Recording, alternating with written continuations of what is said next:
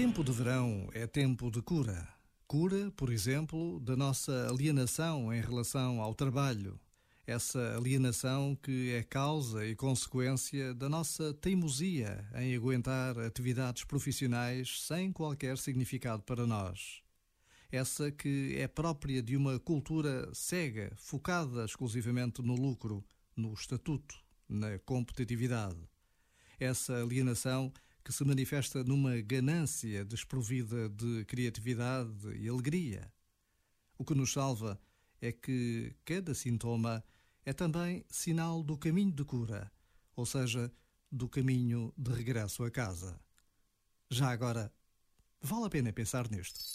Este momento está disponível em podcast no site e na app da